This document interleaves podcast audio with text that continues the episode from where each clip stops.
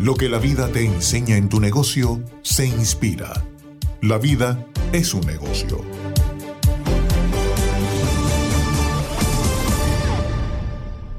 Es un enorme placer compartir este espacio con Scarlett Celis, reconocida psicólogo clínico, psicoterapeuta con posgrado en psicología clínica, diplomado en psicología de la salud, especialista en recursos humanos y en manejo del estrés postraumático, magíster en psicología social, es autora de diversos trabajos de investigación en psicología de la salud, familia y psicología organizacional. Ponente en diversos congresos dentro y fuera del país en las áreas de psicología social, psicooncología, psicoterapia, procesos sociales en las organizaciones, es facilitadora de experiencias grupales en organizaciones, es además docente de la Universidad de Carabobo y la Universidad José Antonio Páez en áreas de psicología e investigación. Ejercicio laboral público y privado relacionado con el área de salud mental. Realiza consultas en Funcamama y en ejercicio privado. Mi apreciada Scarlett, bienvenida a Negocios y Franquicias. Hola, hola. Bueno, yo muy feliz, contenta, complacida de estar por acá, eh, siempre acompañándote y, bueno, aportando estos temas que, que siempre tú, tú propones y que son tan interesantes, Gerardo. De verdad, un placer para mí estar por acá. Y honrado de que tú estés acá con nosotros. Mi querida Scarlett, he venido haciendo un seriado sobre las creencias y miedos que nos paralizan como personas y que nos impiden dar ese primer paso tan importante a la hora de activar nuestros proyectos, bien sea personal como en lo profesional. Hablé sobre los miedos al rechazo, al abandono, a la humillación, a la traición y a la injusticia en un primer programa de este seriado. Y en el pasado programa hablé sobre el pensamiento de escasez.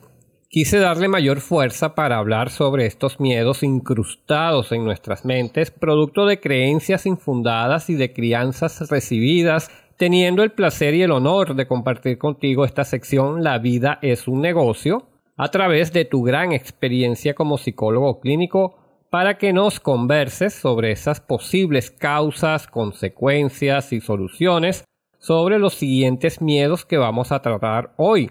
Ellos son el desmerecimiento, la carencia o falta de valor y el miedo al fracaso. Vamos a comenzar con el desmerecimiento, ese que nos impide recibir las oportunidades de la vida, ese miedo que nos hace sentir que no merecemos un regalo, una ayuda, un apoyo, incluso una pareja, etc. Hablemos del desmerecimiento, sus causas, sus consecuencias y las posibles soluciones para controlarlo o erradicarlo de nuestros pensamientos y emociones. Wow, es que este tema y el seguimiento que tú le has venido haciendo es realmente importante en el sentido de ver que hay palabras claves que dijiste allí que son muy importantes para fijar en, en, en este momento. Primero, la creencia y luego que están incrustados fíjate que el tema es que nosotros podemos aprender muchísimas cosas. El ser humano pues nace y aprende. De hecho, es su proceso de crecimiento el aprendizaje. Y mientras va creciendo y mientras se va formando de acuerdo a la parte familiar, al hecho de, de lo que tiene en su entorno, va formando esos pensamientos o va formando o va simplemente adquiriendo en una primera etapa unos pensamientos o unos mandatos que podemos también llamar muy fuertes que podrían traducirse en esa creencia después porque si ya lo tengo desde pequeño y así me he sido criado sin que ni siquiera eh, exista esa capacidad de análisis se incrusta como una verdad. Una creencia para la persona es una verdad y por eso es tan tan fuerte. Por eso tiene una consecuencia inmediata en la vida, en las acciones, en la conducta, en el ser y en el estar. Entonces, esa creencia de desmerecimiento viene, se incrusta, es algo que hace la persona, ¿verdad? Y es esa posibilidad de que, como lo explicaste, traducido en lo que se ve como consecuencia, es que no tengo la posibilidad, no merezco no merezco este pues ser feliz, incluso es todo tan difícil, todo se hace cuesta arriba en la vida. En la vida todas las personas le pueden pasar circunstancias difíciles donde en algún momento algo no se da como quiere o como hubiera esperado. Y esa persona que tiene esa creencia de desmerecimiento, pues lo ve, lo identifica como mucho más fácil y lo hace eh, suyo, lo hace individual. Entonces, es un proceso individual donde esa persona se centra en la, creencia y en la verdad, en lo que hace verdad de que no merece estar bien, estar feliz, tener una vida plena y satisfactoria. Excelente. ¿Cuáles son las consecuencias? ¿Cuáles son las consecuencias? Pues muchas. Dime. Sí, eh, bueno, ese tema del desmerecimiento, ¿verdad? Que eh, trae mucho de, de qué hablar. Pasemos ahora a la carencia o la falta de valor. Y este punto vamos a dividirlo en dos facetas, Scarlett. Ya que por un lado pensamos o sentimos la carencia de muchos elementos en nuestras vidas o en nuestras actividades diarias y que nos lleva muchas veces a desmerecernos como seres humanos y nos crea la sensación de perder el valor a la acción. Y por otro lado está hoy día la carencia de valores, hablando de un contexto social controvertido.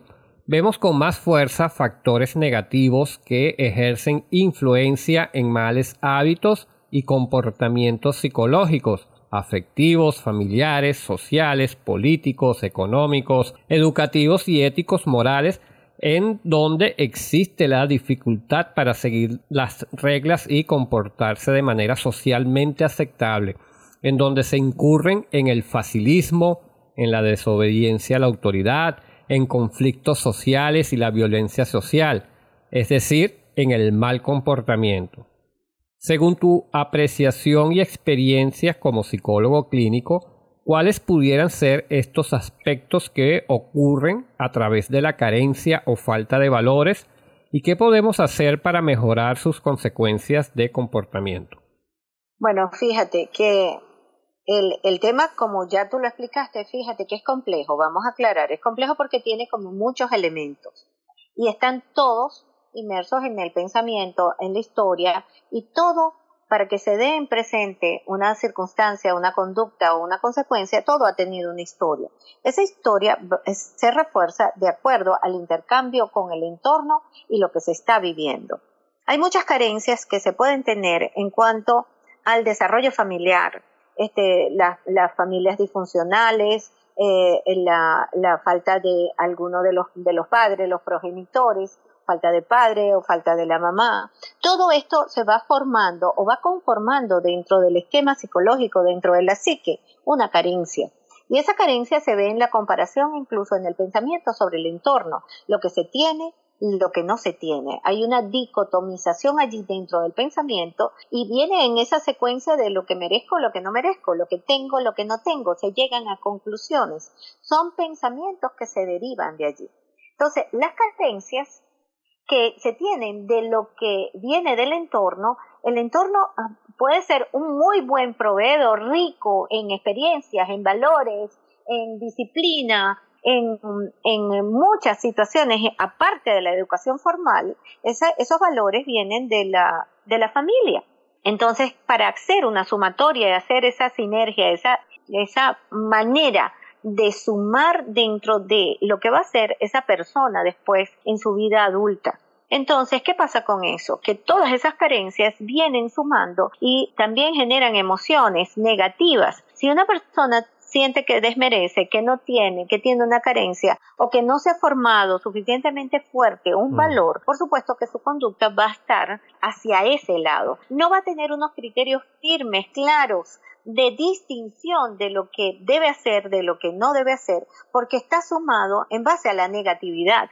Si no tiene suficientes valores o se siente que desmerece, por consecuencia va a tener una carencia o los valores no van a asomar. Aunque los tenga en teoría, no los va porque es muy fácil, está muy delgada la línea de romper ese valor. ¿Por qué? Porque se justifica a través del dolor, del miedo, de la ansiedad, de lo que los demás hacen o no hacen, de la comparación. Entonces, todo esto es muy frágil porque cualquiera que rompe los valores lo está justificando en base a esa carencia que tuvo, por llamar una carencia de amor, de afecto, etcétera. Y por supuesto, al tener la carencia de amor, de afecto, tampoco va a formar una un concepto válido de valores que los sostengan en medio de, de un entorno tan complejo y tan amenazante como el que tenemos en este momento. Y es así porque fíjate, en estos días leí, y eso me quedó a mí bastante grabado, de que nosotros como niños y como adolescentes tenemos tres tipos de formación. La de la familia, la de los maestros y profesores y la de los amigos. Entonces, a medida que uno se va haciendo pre y adolescente, empieza como a justificar esos tres tipos de formación y a ver cuál es el que más le puede convenir. Porque como dices tú, si nosotros tenemos una familia disfuncional, pero tenemos unos amigos abiertos y que nos invitan a hacer de todo, entonces uno dice, bueno, este como que es el camino que yo debo agarrar. Y si son unos profesores muy disciplinados, entonces nos choca también un poco de eso. Entonces, eso de crear valores es muy importante desde la primera formación de nosotros como niños para poder filtrar qué es lo bueno y qué es lo malo, para luego cuando lleguemos a la etapa adulta sepamos cómo manejarnos. Eso es cierto, ¿verdad? Sí, es válido, es válido. Lo que estás hablando es de, que se vaya fomentando esa coherencia y el discernimiento, Gerardo, porque como niños no tenemos la suficiente madurez para discernir. Este, se vienen dando una cantidad de, valores en la familia o no de valores pero no tenemos la capacidad de discernirlos, no podemos en ese momento mirar si tiene una buena consecuencia o no, si yo lo adopto como bueno o no para mí o para la misma familia. Entonces, ¿qué pasa? Que dentro del ser humano, dentro de, de esos tres fuentes que tú dijiste, hay unas fuentes que van a promover pues lo cómodo, lo fácil, y eso está dentro de nuestra dicotomía interna, eso es verdad.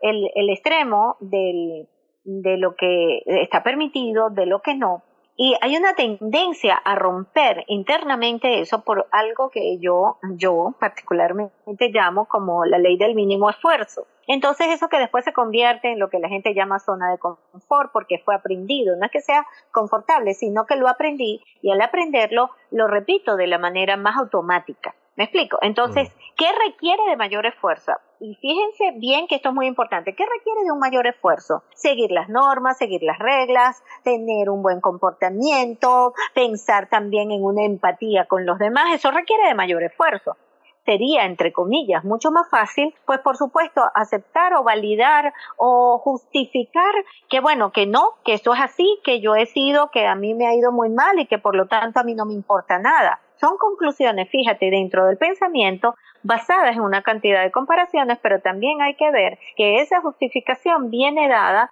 para lo que sea más cómodo, entre comillas, aunque no sea fácil, es más cómodo para la persona que lo vive. Entonces es mucho más cómodo no mostrar los valores, no tenerlo justificándolo de alguna manera y bajo esa justificación tenemos que estar que de fondo hay unas emociones, unos sentimientos muy duros, resentimiento, dolor y esa integración de ese ser humano debería manejar un proceso de sanación. ¿ok? Porque para recuperar los valores hay que sanar internamente y recomponer todo eso que se ha ido deteriorando. Perfecto. Amigos de negocios y franquicias, continuamos conversando con Scarlett Celis, reconocida psicólogo clínico, psicoterapeuta con posgrado en psicología clínica. Scarlett, quedamos para hablar de lo que es el miedo al fracaso. Pudiéramos decir que es una sensación que nos proporciona una ansiedad a un futuro incierto.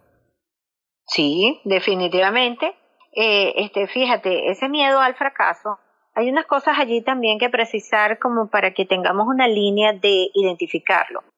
Eh, el miedo como miedo, como definición, es, es, algo inminente, es algo presente, es algo que nos puede hacer daño en el momento. Tengo miedo, es para poder distinguirlo en términos del momento, ¿no? Y el, el temor, podríamos llamarlo, el temor al fracaso, es la misma sensación física del miedo, por eso lo llamamos miedo, pero el origen no está en el presente, no está inminente, no está en algo que nos va a atacar o nos va a hacer daño, sino el origen puede estar en el futuro. Y si fracaso me explico, y, si esto no me va a ir bien, y tal vez muchas personas no identifican que le están teniendo miedo al fracaso, simplemente les ocurre tal ansiedad que se inhiben, se paralizan, y cuando hemos venido investigando nos damos cuenta de que muchas personas ante la inminente es inconsciente, para muchos, ante el, inminente fracaso, prefieren no hacer nada, se quedan paralizados. Muchos lo llaman postergar, muchos creen que es que, que, no se atreve, que le, incluso le ponen calificativos y la persona lo justifica como miedo. No, es que me da miedo. Entonces no me arriesgo a tomar una decisión, no me arriesgo a, tomar, a tener un emprendimiento, no me arriesgo a culminar algo que comencé. ¿Por qué? Porque el temor es que si no me sale bien, ese temor al fracaso está unido en muchos casos a lo que hemos venido tratando, al desmerecimiento y a esa falta del discernimiento acerca de las posibilidades internas. Por eso yo hablaba de sanar. Para poder cambiar algo hay que identificarlo primero. Hay que darse cuenta que no puedes el pensamiento y la creencia seguir justificando lo que no hago. Ok, porque de todas maneras hay un sufrimiento. Veo lo que hacen los demás, para los demás es posible, pero para mí no se crea o se incrusta ese desmerecimiento. Fíjate que todo circula bajo un mismo tipo de pensamiento. Entonces, ese temor al fracaso inhibe las posibilidades, porque al final, dentro de lo que vemos como mayor natural, como, como algo natural, es que si tienes todo y tienes las posibilidades de hacerlo, el hecho es asumir es que llamamos miedo muchas veces es activación y esa necesidad, por supuesto, hasta sana, de tener este, esos niveles de expectativa, que es totalmente diferente al temor de expectativa acerca de cómo nos va a ir, pero no inhibir la acción. Entonces, inhibir la acción muchas veces hemos encontrado que es el temor al fracaso y es ahí donde se confunde con eso que tú dijiste, la zona de confort. No es que seamos, no es que estén las personas realmente confortables, es que el aprendizaje es tan fuerte para inhibir la conducta que los hace creer que de verdad no pueden. Sentir miedo al fracaso es sinónimo a salir de nuestra zona de confort, Scarlett. No, salir no, fíjate, es quedarme. la zona de confort es un aprendizaje, es, es el resultado de quedarme en la inacción ¿Por qué? Porque requiero de mayor esfuerzo en, términos psicológicos, en términos de acciones, en términos incluso de creencias espirituales, para poder salir de lo que me está eh, pues limitando. Date cuenta, yo, la persona no se queda en la zona de confort porque lo reconozca como que está cómodo, sino que lo está justificando en base a un miedo y en base a una cantidad de creencias que están allí y lo que están haciendo es inhibiendo una acción para seguir adelante o inhibiendo una acción para tomar una, una propuesta, inhibiendo una acción para dar el primer paso. Entonces, muchas personas prefieren estar, por ejemplo, no cambio de trabajo y pareciera que es que estoy en una zona de confort, bueno, porque tengo allí el trabajo, porque estoy seguro, etcétera, etcétera. ¿Qué pasa? Que no cambio de trabajo porque esos miedos que fueron allí también incrustados en que no puedes estar, eso es inestable, puede ser inestable si andas cambiando de trabajo, los emprendedores al final pueden fracasar, etcétera. Estoy poniendo simplemente un ejemplo. Entonces, me quedo allí y eso se llama zona de confort, pero mucho cuidado con hacerlo tal cual tan tan semántico, porque no es confortable. Hay miedo, hay temor, hay inhibición, hay culpa, hay dolor porque la persona no está realmente cómoda donde está.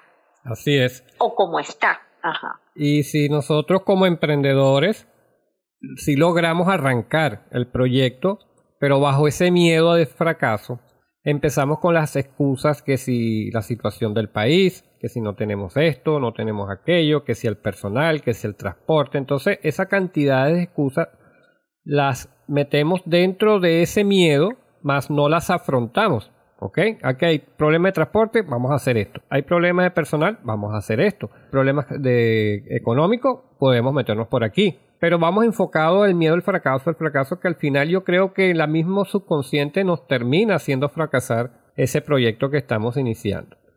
Claro, porque si yo estoy pensando en las opciones de fracaso, no estoy buscando las opciones de eh, las posibles soluciones. El tema es cómo yo abro mi abanico de posibles soluciones. Y no estoy diciendo que le pongamos calificativos de que va a ser fácil o difícil. Eso es el tema. No hay extremos. Hay posibilidades, hay procesos, hay maneras de acercarse a, pero si tenemos limitadas las opciones de soluciones, pues por supuesto vamos a ver siempre la que, eh, la que hemos estado allí y la que no has mantenido tanto tiempo en el no hacer, el que, probablemente esto no vaya bien, ¿ok? Así es. Fíjate que ya, bueno, tocamos el desmerecimiento, tocamos lo que es la carencia o la falta de valores y tocamos este punto, ¿verdad? Que es muy interesante, que es el miedo al fracaso. Hablamos de todos esos procesos de estos miedos pero ahora vamos a ver cómo afrontarlos y buscar una solución para poder romper esos, esas creencias, ese paradigma y continuar adelante con lo que queremos hacer. Ok, entonces fíjate bien, al tener identificados ya, o por, lo menos tener la disposición, o la, el discernimiento, el criterio, todas estas situaciones de, de estos planteamientos, estos programas, pues asoman y ponen en, encima de la mesa todas las situaciones que podemos identificar. Este, todo tiene que tener un proceso y el proceso tiene que ser desde el aporte psicológico, tiene que ser el más sano posible, este, evitando los daños eh, psicológicos, los daños en, en la conducta que pueda tener la persona. Realmente los miedos que tienen un gran contenido irracional y se manifiestan también en el orden físico. Las personas con mucho miedo se paralizan, se sienten que están inadecuadas. Hay todo un proceso y hay que tener muchísimo cuidado con las crisis de ansiedad. Entonces, por lo menos, tenemos que estar atentos a identificar que eso está pasando para hacer procesos que muchas veces al solo discernirlos, al identificarlos, pues hay una primera, como una primera opción de salir adelante porque ya tengo identificado lo que me está ocurriendo. De no ser así, hay que buscar ayuda. Los miedos que nos han mantenido y que han estado incrustados durante mucho tiempo no son tan fáciles de erradicar si no se pasa por un proceso y se tiene que hacer en orden. Necesitamos recomponer algunas características internas de la psique, entre ellas poner esto en orden los pensamientos se agolpan, se distorsionan, los pensamientos tienen una cantidad de características este, que no, muchas veces no tienen que ver con la realidad, pero que se están haciendo ciertas para la persona. Entonces hay que tener un proceso de identificar para después poder revisar, analizar y buscar los criterios individuales, familiares del momento, de la ocasión, para poder tener las acciones correspondientes para superar esos miedos. Los miedos hay que identificarlo. Los temores, el miedo nos va a seguir acompañando toda la vida, es algo natural, es instintivo de nosotros y es hasta defensivo. Todo lo que afecte en nuestra vida o atente o tengamos la idea de que puede afectarnos, nos va a generar miedo. Ahora, el temor es ese que estamos viendo a futuro o a enfrentar situaciones que no podemos y sentimos que no podemos enfrentar, pero que no están dentro de la realidad. Que este, al poderlas identificar, trabajar, buscar opciones y soluciones, se pueden ir dando conductas que refuercen el hecho de que sí puedo y voy dando mis pasos y hay que tener un poco para llegar a ese objetivo. Pequeños objetivos al principio, perfecto el asunto es salir y saber que sí podemos afrontar y disminuir esas creencias que teníamos previas, que están allí, como tú lo dijiste, incrustadas, pero que muchas veces no tienen que ver con la realidad, el momento e incluso con todo lo que hemos aprendido y superado en la vida. Excelente. En el tema de emprendimiento y el tema empresarial y en contexto a estos miedos que hemos venido hablando. ¿Qué recomiendas en cuanto al manejo de las emociones en la empresa y en su recurso humano? Bueno, fíjate, la empresa siempre es el reflejo de, este, de una visión y de una misión, ¿ok? Dependiendo del tamaño de la empresa, pues esa misión y esa visión debe, debe, debe bajar como en una cascada para que se haga común a todos los que componen esa empresa. Por supuesto, la empresa tiene un objetivo, una misión, una visión, pero está compuesta por seres humanos, por personas. Y cada persona en su individualidad puede tener sus propios momentos, sus debilidades, sus emociones o sus propios temores. La empresa debe tener la suficiente visión y amplitud de acuerdo al número de personas que tengan, porque definitivamente la empresa en sí misma puede tener un objetivo muy claro o puede tener su venta o lo que tiene como objetivo de empresa puede ser muy fácil de establecerse en el mercado, por ejemplo, pero los seres humanos que la conforman deben estar satisfechos, todo un apoyo, aún en medio de estas circunstancias tan, tan adversas que estamos. Lo que yo he visto en la actualidad en este manejo de las empresas es dar eh, posibilidades y seguridad desde el punto de vista económico y e incluso afectivo en medio de la circunstancia que está pasando. Esas dos bases para que la persona se sienta que puede contar con lo que es su, su, su empresa. Eso hablando de empresas más o menos grandes. Ahora en emprendimientos pequeños tenemos que estar muy claros de que la afectividad o las emociones pueden mover la eficacia del negocio. Increíble, pero cierto. ¿Por qué? Porque si hay un momento donde el negocio pueda estar en, un punto de, crecimiento y eh, pasa algo personal, el efecto personal, emocional puede traducirse o permea hacia el mismo negocio. Ahorita tenemos un gran tema que es el tema de la inmediatez y todo se ve. Todo se maneja muchas veces a nivel emocional y de acuerdo a lo que se quiere crear en el cliente o en ese, esa persona eh, que, que, va a estar atenta a lo que se ofrece, también se manejan emociones. Entonces tenemos que estar muy preparados para saber que las emociones fluyen, permean y están también inmersas en el negocio, pero que las emociones no son las que deben determinar el negocio. Debe buscarse un, proceso de estabilidad de los procesos de oferta al público o lo que se está mm, promoviendo para saber que las emociones deben buscar un equilibrio y que ese equilibrio es el que va a orientar de verdad el éxito de esa empresa. Encantado con todo lo que dijiste. Amigos de negocios y franquicias, conversamos con Scarlett Celis, psicólogo clínico, psicoterapeuta. Quiero aprovechar que todavía te tengo acá, Scarlett, para hacer una pequeña terapia. ¿Ok? Vamos a que nos digas cómo manejar las emociones negativas y cambiarlas en positivo en momentos tan difíciles como mantener una buena actitud que debemos hacer realmente y, bueno, tus recomendaciones. Wow, este, mira, la clave está en primero que nos centremos en nosotros, en el momento. Este, una emoción, un impacto, un momento emocional sumamente fuerte nos va, como lo dije, nos va a desorganizar, nos va a poner a pensar muchas, muchísimas cosas y que no vamos a tener el tiempo si no nos damos cuenta de que lo primero que hay que hacer es dar un stop. Hay que detenerse. Yo lo llamo anclaje primero que nada tenemos que anclarnos y el anclaje debe manejar estos tres niveles que siempre promuevo. El nivel físico, primero que nada debemos anclarnos, respirar, centrarnos en que la situación tal vez es en ese momento un, en extremo, pero debemos anclarnos. Primero vamos a respirar para poder pasar al segundo nivel que es el psicológico y es pensar, identificar. Para poder buscar soluciones, primero tengo que estar pensándolo y aclarándolo. Y luego el nivel espiritual. Yo necesito hurgar en esas creencias que tengo para saber que yo voy a salir de allí, que necesito calmarme y que yo puedo tener una solución. Si yo no promuevo en mí la capacidad para o la capacidad de este momento, siempre voy a estar sujeto a que las emociones me muevan, me lleven, incluso me, me, me, me trastoquen.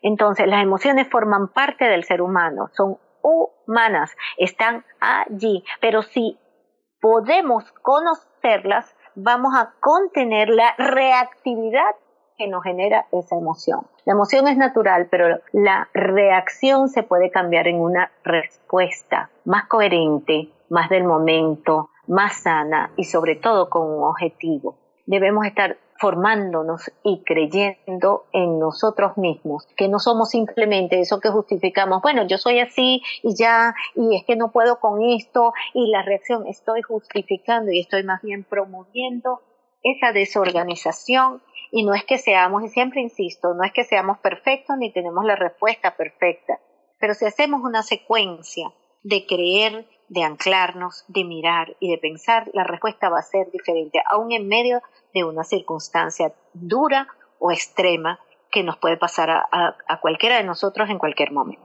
Sin desperdicio cada palabra. Voy a agregar algo, que una, una, frase que me, me gusta mucho, que dice, sentirnos deprimidos es vivir en el pasado. Sentirnos angustiados es vivir en el futuro, pero sentirnos en paz es vivir en el presente. A eso se refiere lo que yo llamo equilibrio. Buscar esa paz es buscar la manera de tener una mejor respuesta, pero primero tiene que haber cierta tranquilidad que vamos a llamar paz desde el punto de vista espiritual para poder tomar esa acción y esa respuesta. Este, muchos van a decir, ah, pero eso no es fácil, eso no lo califiquemos, simplemente practiquemos, creamos que sí podemos. Mi querida Scarlett, tus redes sociales y vías de contacto para quienes quieren seguir tus contenidos y consejos para mejorar y potenciar su salud mental. Bueno, con mucho gusto, mi Instagram, por allí se pueden comunicar por el directo, psic.scarlettcelis, repito, psic.scarlettcelis, mi Instagram, por allí con mucho gusto les atiendo.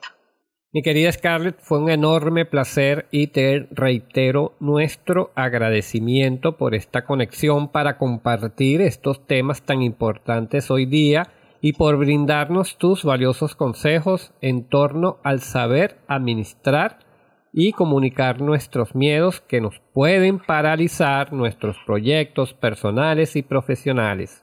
Un gusto como siempre conversar contigo. Gracias a ti, Gerardo, y muchísimas gracias a todos los que sintonizan tu programa. Y bueno, con, con todo el gusto sé que lo hacemos. Muchísimas gracias y esperamos pues dejar un aporte. Así es, hasta una próxima oportunidad. Muchísimas gracias.